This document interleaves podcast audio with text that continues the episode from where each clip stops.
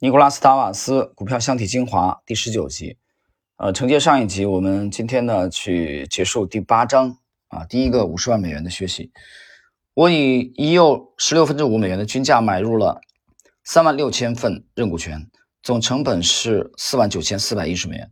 按照规定，这些认股权可以以四十二美元的价格认购三千股的 T 的股票，总成本是十二万六千美元，但用认购账户。来买，实际上只需来补六千美元的现金，其余的十二万美元由我的一家经纪公司给我贷款垫付。停顿一下啊，他这个实际上就等于融资了啊，用杠杆了，上了杠杆了。这种安排看上去太有利了，因此我决定充分利用这些独特的信用条件。我盘算着，如果用特别认购账户认购，那么卖掉起先买进的一千五百股 T。这个公司的股票就能买回来三千股，是原来的两倍。于是，我以五十三又二分之一美元的均价卖掉了起先买进的那一千五百股的 T 股票，收回投资五万七千美元。我用这笔钱又买了三万六千份认股权，就像前一次一样。然后我把这些份额的认股权呢，转换成了三千股的 T 股票。到十二月的第二周，T 股票从美国股票交易所转到纽约股票交易所上市，并立即上涨了八美元。在随后的一周，公司股价涨到了创纪录的一百美元。当它继续上涨时，我的经纪人一定感到很紧张，因为我收到了这样一封电报：你的 T 股票现在已经获利二十五万美元。当我坐在巴黎的乔治饭店时，收到了这封电报，我突然意识到。这段时间一直忙着关注股价，我几乎忘了正在不断堆积的纸上利润。加上我从布鲁斯上获得的利润，现在我的获利已经超过五十万美元了。我真的从来没有想到过会有这么多钱，它将使我成为一个生活富裕的人。当我想到所有的钱来得如此的突然，令人吃惊时，我全身上下每一个毛孔似乎都在说：“卖出，卖出！”这是世界上最大的诱惑。我该怎么办？这只股票还会继续上涨吗？是否应该获利了结呢？也许它不会再继续上涨，可能会回调。这是一个可怕的困境，因为这次涉及的是一大笔资金，所以什么时候卖这个古老的难题被急剧放大。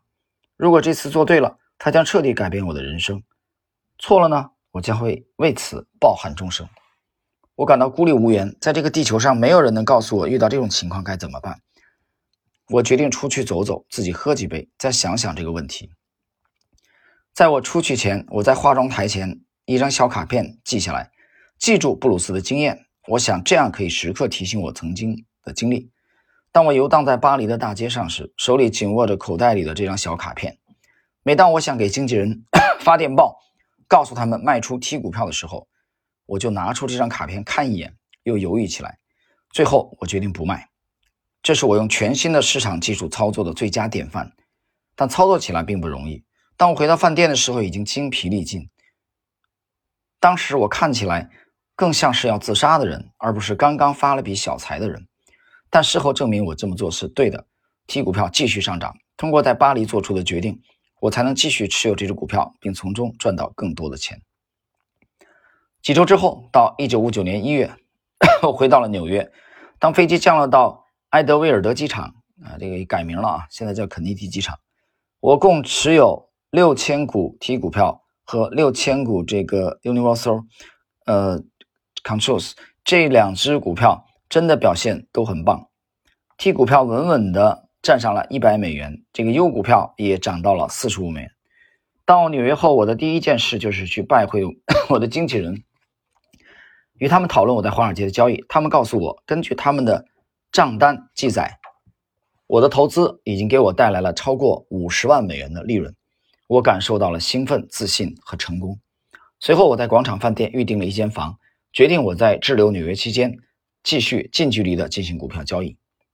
当时我根本不知道这么做是为自己完全愚蠢的做法做准备。在随后短短几周内，我差点就让自己啊濒临毁灭。以上呢是第八章的内容啊，它是程序了呃这个第八章的最后的这个内容啊。他完整的把 T 股票的这个操作啊交代完了。那么我们通过他的这个描述啊，大家能看到了他顺应市场这个趋势，同时呢也利用了杠杆啊，在两只股票一个 U 一个 T 两个股票当中，通过杠杆然后获利五十万美元。这个整个精彩的过程，呃，我觉得这是作者成长当中啊第一个五十万美元很有纪念意义的。但同时呢，他也埋下了伏笔，为下一章啊作者犯的低级的错误埋下了伏笔。就是他这个盈利以后啊，租了一个在酒店租了一个房间，决定近距离的啊去观察股市。这个在下一集 当中我们会谈到，呃，之前我们反复在讲，其实每一个在这这个市场当中生存的人都会有这个问题，都会遇到这个问题，都很容易犯到这种错误啊！无论你是投资大师还是凡夫俗子，什么问题呢？就当你某一个阶段操作特别顺利的时候，你就容易很嗨啊，你会很膨胀，你会失去清醒的头脑。你会认为说，老子这种状态，马上复制一下，来再来一个。我举个例子啊，比如你前面暴赚这一笔的周期可能操作了一个月，对吧？这时候你浑身抖擞，啊，意气风发，你觉得在接下来的一周你也可以这么干。